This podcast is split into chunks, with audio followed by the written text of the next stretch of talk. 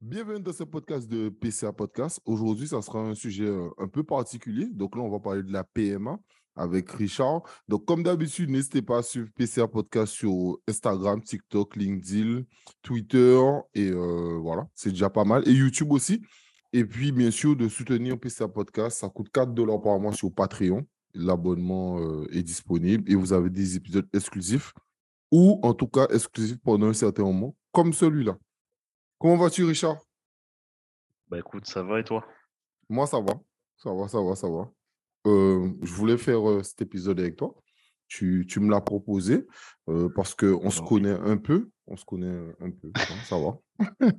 on se connaît un peu. Et puis, et c'est un sujet que j'ai jamais forcément vu ça abordé, en tout cas dans un podcast, dans les podcasts que j'écoute. Je, je, je, suis persuadé que c'est abordé dans, dans, des podcasts que j'ai pas entendu, etc. Mais je voulais en parler avec, mes, avec ceux qui me suivent et, savoir comment, comment ça s'est passé pour toi, le, le, parcours de la PMA.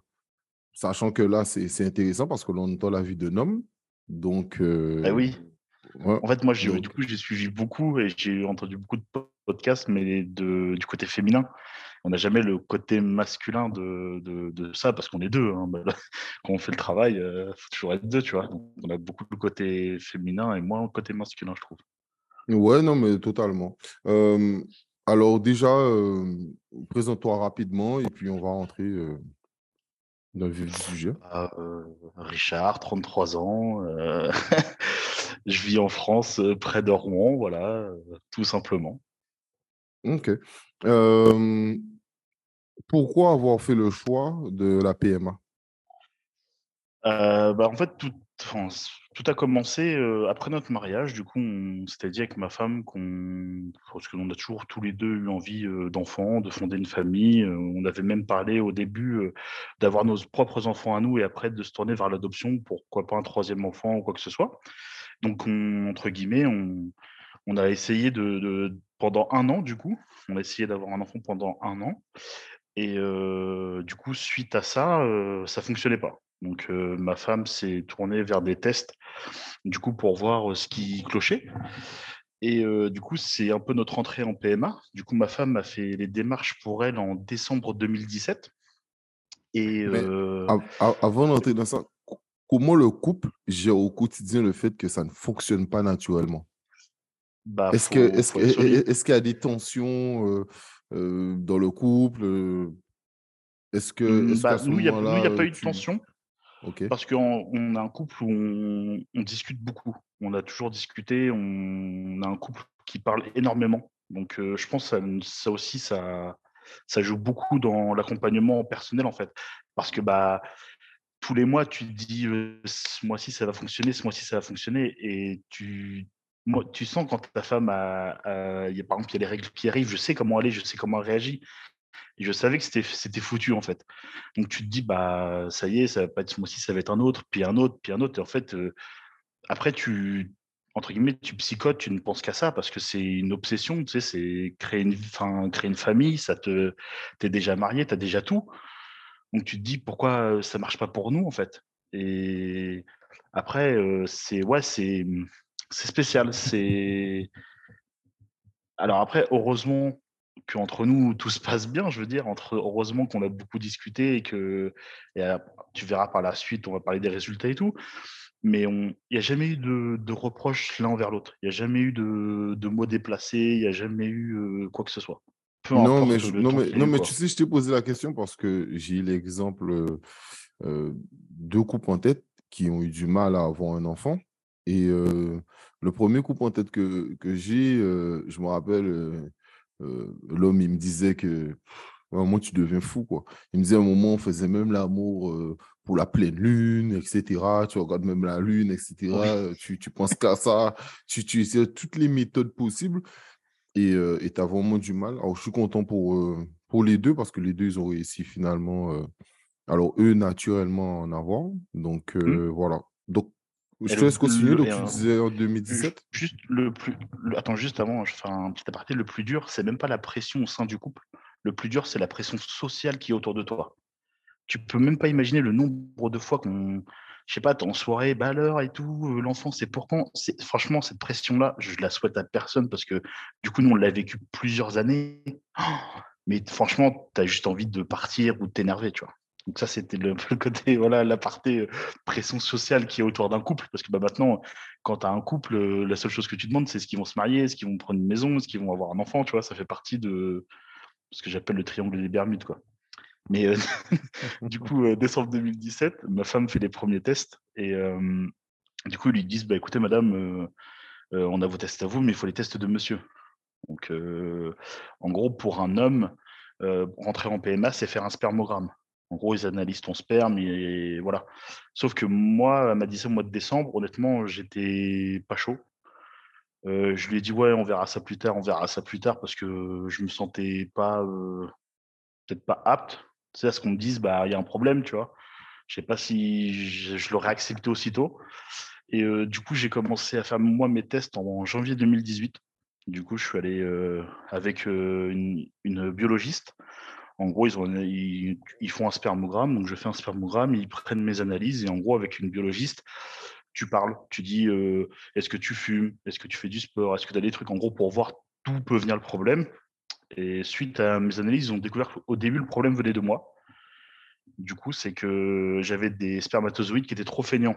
Du coup, en fait, quand un spermatozoïde va dans un ovule, il y a plusieurs couches à traverser. Et en gros, moi, c'était trop feignant pour traverser toutes les couches. Il n'y en avait que quelques-uns qui arrivaient. Et du coup, tu as une faible chance de, comment dire, de, réussite. Donc, nous, on a tout de suite été pris en, en, FIV, donc on fécondation in vitro, et nous, on a eu le stade le plus haut de la FIV. Tu as différents stades. Tu as la stimulation, tu as l'insémination et tu as les FIV XI entre guillemets, FIVXI, c'est ce que nous, on a eu. Ils prennent un ovule de la femme, ils prennent un, sperme de l'homme et ils le rencontrent pour euh, faire un embryon. Donc tout ça, c'est des traitements qui sont très lourds. Qui sont, voilà, tu as des piqûres que tu dois faire tous les jours, tu as des patchs pour les femmes. Nous, les hommes, enfin, entre guillemets, bah, tu n'as pas grand-chose à faire. C'est beaucoup de soutien. Et puis bah, moi, au début, c'est moi qui faisais les piqûres à ma femme parce que bah, on est tous les deux dans le même bateau, tu vois? Donc, bah, je l'ai piqué, on, faisait on, on a tout fait tout ensemble, les rendez-vous et tout. Donc, ensuite à ça, on a, on a fait en, comment dire, en septembre 2018 la première FIV, du coup. Donc, tu vois, déjà, le temps écoulé entre janvier et septembre.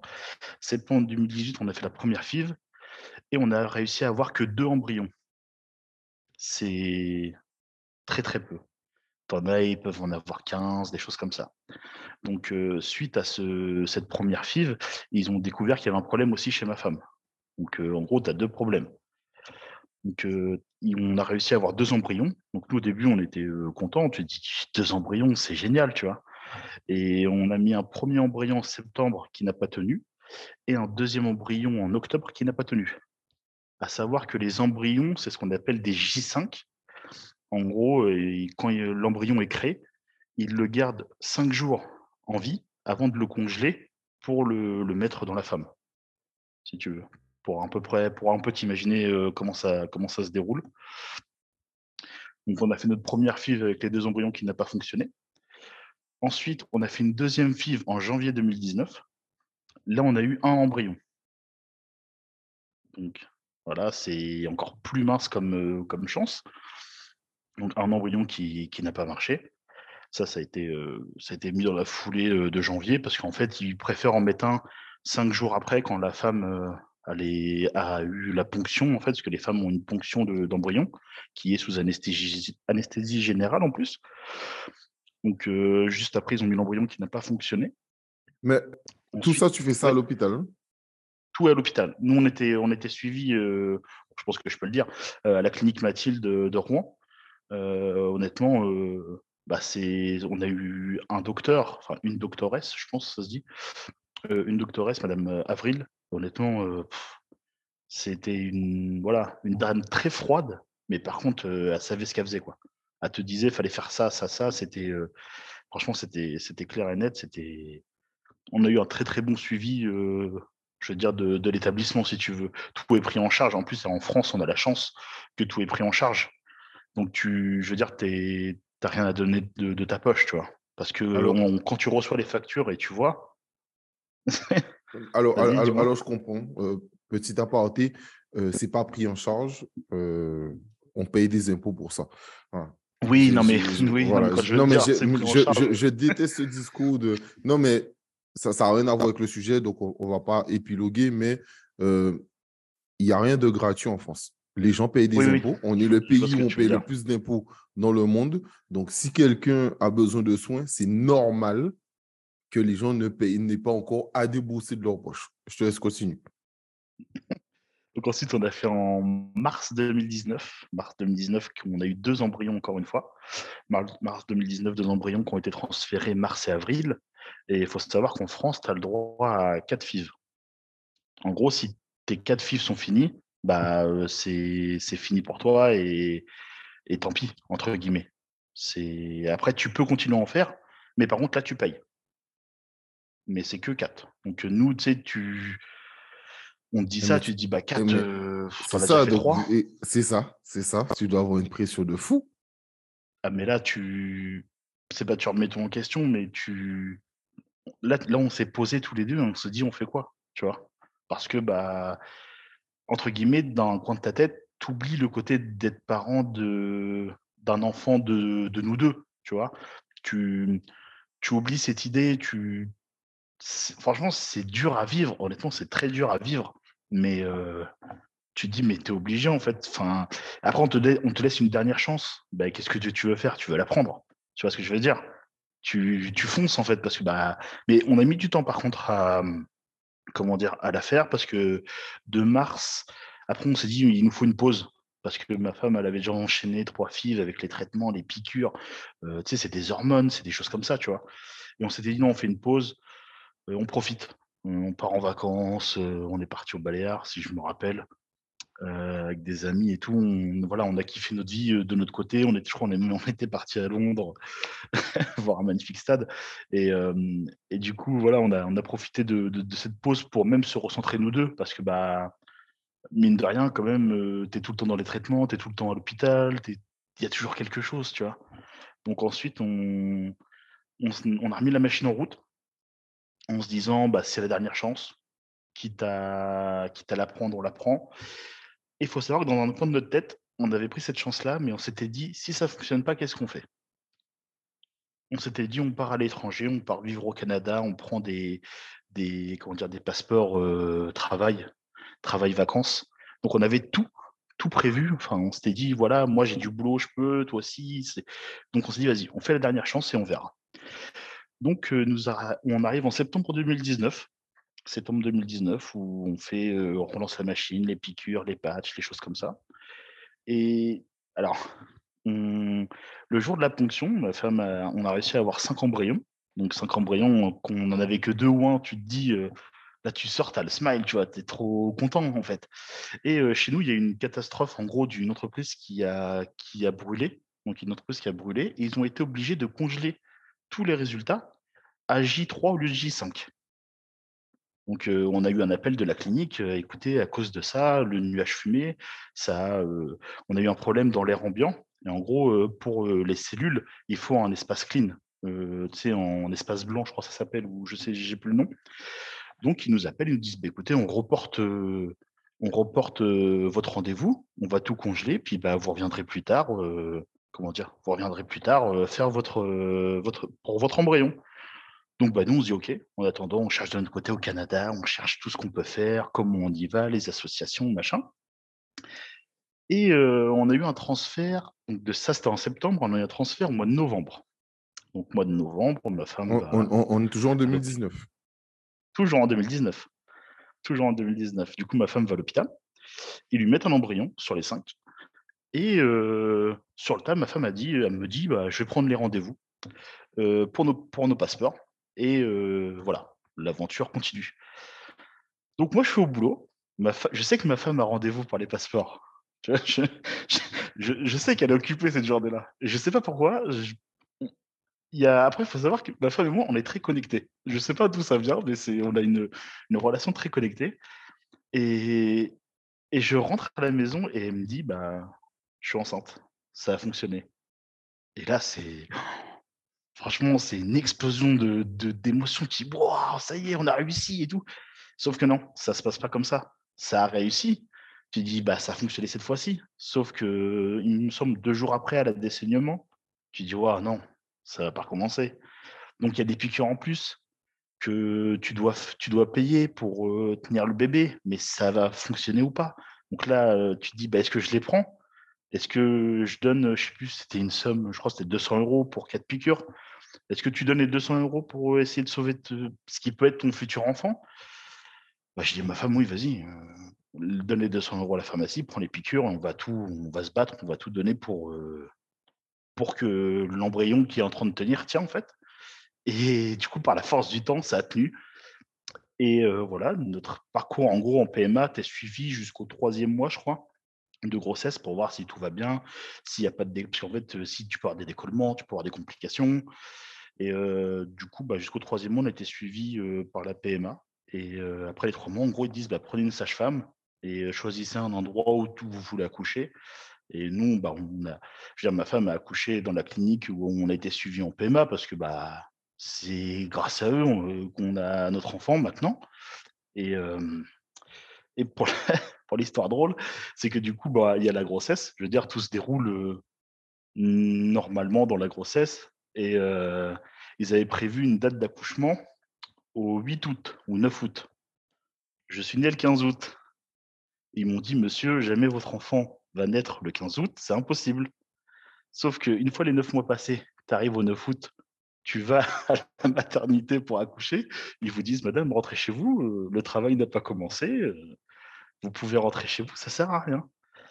Et tout ça jusqu'au 14 août. 14 août, du coup, déclenchement de l'accouchement, vu que la petite ne voulait pas sortir. Et bah, moi, j'ai regardé au 14 août à minuit, j'ai regardé l'horloge et je me suis dit, bon, bah, qu'elle le veuille ou non, ça va être aujourd'hui. Et du coup, dans l'histoire, ce qui est drôle, c'est que notre fille est née le jour de mon anniversaire. Ok, donc, ça fait deux anniversaires. C'est ça. Bon, le mien, je l'oublie du coup. Parce que bah, le mien, je l'oublie, je lui laisse cette date-là si elle veut. Mais pour le, pour le coup, c'était très drôle, vu notre parcours, vu tout ce qu'on a fait. Et du coup, ça a commencé en décembre 2017 pour se finir en août 2020. À peu près le parcours que ça, le temps que ça a duré. Et tout ça sans que 90% de ma famille ne le sache pas, que mon travail ne le sache pas. Tu vois, moi, j'ai, en fait, bah, j'aime pas trop, voilà, dévoiler au travail avec ma famille, machin. Et du coup, en fait, quand notre fille est née, à ma mère, je me rappelle même à ma mère, je lui ai dit, je bah, écoute, on a fait tout ça. Donc, euh, c'était, franchement, c'était une belle aventure, parce que bah, du coup, on a une fin heureuse, on a un happy end, mais, mais très dur psychologiquement pour le couple. Je pense que si tu n'es pas un couple solide, ça peut jouer à pas mal de choses. Non, mais c'est. franchement, j'ai pas grand chose à dire hein, parce que c'est ça aussi le but de PCA Podcast, Parcours Confidence Anti. Bon, là, c'est pas anti, mais en tout cas, on s'est compris sur le parcours confidence. C'est vraiment le moment où, comme tu dis, c'est bien de préciser qu'il y a trois ans, et dans ces trois ans, ben, euh, tu as des doutes, euh, tu réfléchis, euh, tu as des remises en question, tu as des jours où tu vas au travail où tu doutes. Voilà, et, tu vois, même, un truc que, tu as dit, c'est pour ça que c'est intéressant d'avoir l'avis d'un homme. Je pense que peut-être je ferai une partie 2 avec une femme, mais tu vois, l'avantage là d'avoir un homme, c'est que, exemple, moi, tu vois, ça m'a marqué quand tu as dit que tu voulais pas tout de suite aller faire les tests parce que tu avais peur que le problème vienne de toi. Et ça aussi, pour sa, pour sa euh, je dirais le mot, pour sa virilité, pour son côté euh, homme, mmh, etc. Mmh, ça, tu te dis, euh, c'est toute une remise en question. C'est-à-dire que tu peux être, tu peux être, je sais pas, aller, si tu veux, force spéciale, faire, avoir une carrière de fou, tout, etc. Mais si chez toi, tu n'arrives pas à être un père, Mmh. Mais comme tu dis, tu as l'impression d'être remis en question. Et pourtant, dans ta carrière professionnelle, ça se passe bien. si je ne me trompe pas, il y a quelques temps, en plus, tu as eu une promotion. Donc, mmh. donc tu vois, donc professionnellement, ça se passe. En couple, ça se passe. là, là, tu as acheté. Donc, tu vois, tout, tout ça fait que ça se passe super bien. Mais il te manque quand même ce petit truc et, ta virilité est touchée. Donc, euh, c'est aussi euh, une, une forme de, de maturité, une forme de maturité et surtout euh, d'humilité de, se dire, bon, ben, oui, sans doute, le problème peut venir de moi, donc il faut quand même que j'y aille, etc. Donc, mmh. voilà. et aujourd'hui, comment ça se passe depuis que ta fille est née? Oh, Très bien. non, très bien, tout, se passe pour le mieux. C'est une enfant voilà, qui est en pleine forme, elle est adorable, il n'y a rien à dire. C'est surtout, tu te dis en fait, bah, à la base, on avait zéro chance d'avoir un enfant. On a eu la chance d'en avoir un déjà. Alors que du coup, il nous reste encore quatre embryons de côté. Donc, c'est-à-dire. Ah, parce, que, ah, parce que les, les embryons, tu peux les garder. Oui, alors, tu peux les garder autant de temps que tu veux. Donc, en, fait, quand on a réussi du coup à avoir euh, notre fille, en gros, la clinique te dise euh, il vous reste quatre embryons. Vous voulez les faire quoi? Vous voulez les garder Vous voulez les donner à un couple Vous voulez les donner à la science Ou vous voulez les détruire? Tu as ces quatre options, en fait. Et euh, bah, du coup, nous, on les a gardés. Et du coup, tous les, tous les ans, tu, tu, payes en gros, parce que c'est dans de l'azote, tout ça, tu sais, c'est conservé à c'est des cellules qui sont congelées, quoi. Et donc, en gros, tous les ans, on reçoit ce courrier-là en nous demandant euh, est-ce qu'on veut les garder? Donc, si on remet un enfant en route, euh, je veux dire, par euh, PMA, donc si on reprend un parcours PMA, on a déjà nos quatre embryons qui sont de côté. Donc, si un des quatre fonctionne, ils auront la même date de conception que notre fille qui est déjà née. Tu vois un peu le truc? Totalement. Totalement. Donc c'est ça. Et je voulais aussi revenir là-dessus quand tout à l'heure tu disais qu'il y avait des tensions dans le couple ou quoi. Parce que quand on, m'a dit, monsieur, le problème vient de vous, tu vois, tu. Franchement, au fond de toi, ça te pique. Tu, tu te dis, c'est moi, pourquoi moi, des choses comme ça. Et euh, franchement, j'ai ma femme, elle m'a jamais rien dit là-dessus. Elle a toujours été, euh, tu vois, toujours été euh, clean avec moi. Elle m'a jamais rabaissé ou, tu vois, dire des choses on a toujours été dans le même bateau et je pense que c'est ça aussi qui fait que. Que vous avez tenu. À, ouais, à l'instant présent, il n'y a pas eu de conflit, il n'y a pas eu de choses comme ça. C'est que, bah, voilà, qu'on est tous les deux dans le même bateau. Euh, si le problème venait que de moi, ce serait venu que de moi. Et puis voilà, tu vois. Mais on avait déjà songé du coup à l'adoption, on avait songé à plein de choses. Mais quand on voyait les dossiers, on s'était dit, mais on peut pas, on peut pas, les dossiers d'adoption, c'est beaucoup trop complexe, tu vois. Enfin, du coup, tu es un peu dans un millimilo, tu es en pleine période de PMA, mais tu penses déjà à ce qui va arriver demain. Et en plus, on, le sait, de plus en plus de couples ont recours à la PMA, de plus en plus de couples sont dans ce problème-là. Et, je pense qu'il faut vraiment un suivi ou alors un couple solide pour, euh, faire tout ça, parce que c'est important pour le couple. Et des fois, ça fonctionne pas. Des fois, tu fais trois essais, ça fonctionne pas. Bah, faut aller jusqu'au quatrième pour, euh, pour l'avoir. C'est voilà, c'est un peu complexe. rapidement, je reviens sur un petit détail. Quand tu m'as quand tu m'expliquais que tu faisais les piqûres, les piqûres, ça se passe comment? C'est combien de fois? Tu dois piquer, alors, tu as une piqûre par jour. Une piqûre par jour pendant 14 jours à peu près. En gros, tu as un planning. Ils te sortent une feuille avec des dates. Et tu as deux sortes de piqûres. Donc, tu as une piqûre pour favoriser l'ovulation, si je ne dis pas de bêtises. Donc, une piqûre que tu dois faire à heure donnée, en intervalle de 5 minutes. Donc, quand tu commences à faire ça et que tu es invité un samedi soir, bah, tu vois, tu dis à tes amis, bah, écoutez, on en période de PMA, faut faire une piqûre. Enfin, les gens, ils comprennent, tu vois, ils ne prennent pas la tête. Donc, euh, ou qu'on, on est invité même à un événement. Je crois, si je dis pas de bêtises, on est un événement. Donc, faut se piquer, tu vois, il y a des choses comme ça. Et tu as la deuxième piqûre qui, en gros, euh, comment dire tu as une deuxième piqûre qui stoppe en gros l'ovulation, qui arrête le travail pour la ponction. Et celle-ci, c'est à heure pile, ce jour-là, avant la ponction en fait. Parce que quand tu fais tes piqûres, tous les, si je dis pas de bêtises, tous les deux jours, ma femme va aller à la clinique et regarde en fait si tout se passe bien. Et après, ils te disent, bah, à tel jour, telle heure, tu fais la dernière piqûre pour à la ponction, ça soit nickel. C'est voilà, comment ça se passe à peu près les piqûres. Et après, tu as des patchs du coup, c'est des patchs comme entre guillemets un pansement, si tu veux, qui pareil favorise toute l'ovulation et, des choses comme ça. Et tu as même des, des ovules que les femmes se mettent dans le vagin pour favoriser en gros la paroi et aller chercher des meilleurs résultats. Tout est poussé pour avoir un meilleur rendement, entre guillemets. Quoi. Non, mais Je, je, je, me permets, je, regarde ton, ton, ton, Instagram et ça se voit que tu es, un papa heureux, super heureux. Non, mais c'est bien. Franchement, bah c'est bien. Et si, si, si tu aurais eu un, un conseil à donner à un couple,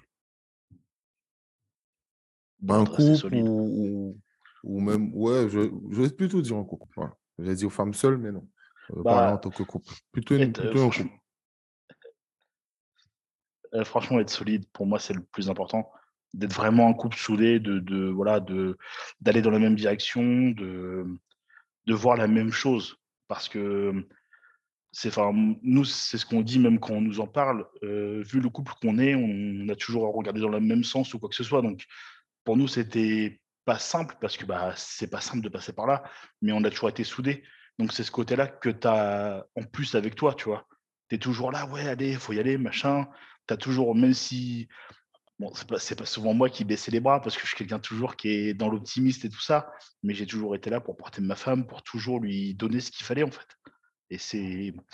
C'est un peu le rôle de l'homme, parce que bah, l'homme, dans ce parcours, il, a un peu, tu vois, les, mains en l'air, quoi. Parce que bah, nous, en qu'homme, à part euh, donner notre sperme, on fait rien d'autre, tu vois on a un d'autres à faire.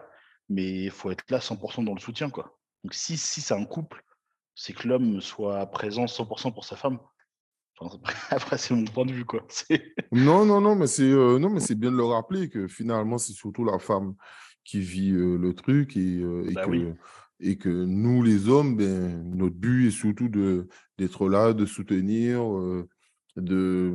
Parce que je prends un exemple, tu, tu, as dit quelque chose qui parfois peut, Peut-être que c'est banal pour certains, mais si tu dois aller à un événement et que toi, tu ne ben, vas pas tout seul, tu dis à ta femme, ouais, mais bon, moi j'ai envie d'y aller, toi, pique-toi toute seule et puis euh, laisse-moi tranquille. Non. Bah ouais, tu vois. Vous deux, vous sortez pas, vous restez ensemble, etc. Et, et tu partages vraiment tous ces moments en symbiose euh, avec, avec ta compagne. Et même pour elle, ben, c'est mmh. beaucoup plus facile à vivre, même si c'est elle qui le vit dans son corps, parce que c'est elle qui prend les piqûres. C'est elle qui porte l'enfant, c'est elle qui fait, euh, euh, comme tu dis, 80% du travail. C'est ça, mais pour ça, derrière, il faut, il faut, soutenir, il faut soutenir sa femme. Quoi. Donc, je suis totalement d'accord. Même, même avoir des amis autour de soi qui sont là pour toi, tu vois, des choses comme ça, c'est important. Parce qu'à l'époque, on a commencé la PMA, j'étais, je travaillais à l'usine en tant que tourneur fraiseur et j'étais en quart. Et du coup, les piqûres, il me semble qu'on les faisait à 20h. Et c'était à 20h, c'est là où je quittais le boulot. Du coup, il y a une semaine où j'ai pas pu être là. Du coup, ma femme aurait dû se piquer toute seule. Et du coup, c'est une amie infirmière qui est venue et qui, en gros, l'a guidée, lui a dit comment faire et tout. Et après, elle savait, elle pouvait se piquer toute seule moi je travaillais, tu vois. Et pour ça, même avoir des amis autour de toi, c'est important parce que, es, entre guillemets, t'es pas tout seul dans l'aventure. Tu vois, tu es un couple, mais tu as aussi ton cercle qui en prend un coup aussi. Parce que bah, moi, j'ai caché tout ça pendant tant de temps aux personnes, tu vois. Il y a même des gens avec qui j'ai travaillé, ils ne le savent même pas par quoi je suis passé, tu vois. Et au final, il faut ailles au travail avec toujours ton même sourire, toujours ta même ambition, toujours tout pareil. Mais dans le dos, tu as un fardeau qui est énorme, tu vois. Donc, nous, pour les hommes, on a ce côté-là aussi, mais pour les femmes, je pense que c'est deux fois pire parce que c'est elles qui prennent tout, quoi.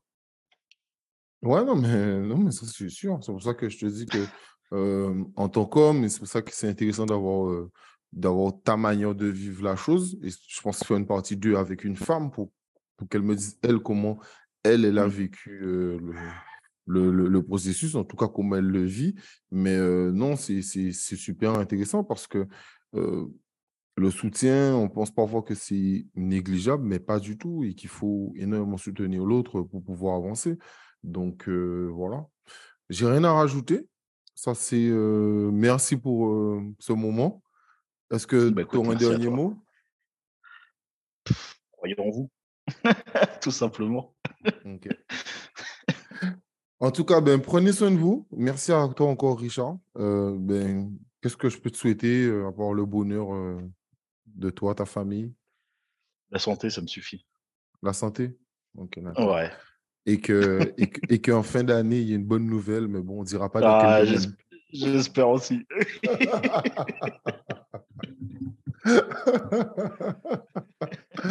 enfin, bref. Bon. Euh, prends soin de toi. Prenez soin de vous. N'oubliez pas euh, de suivre PCA Podcast sur tous les réseaux comme d'habitude. Et puis, euh, sincèrement, merci d'être venu et d'avoir partagé cette aventure de couple avec moi.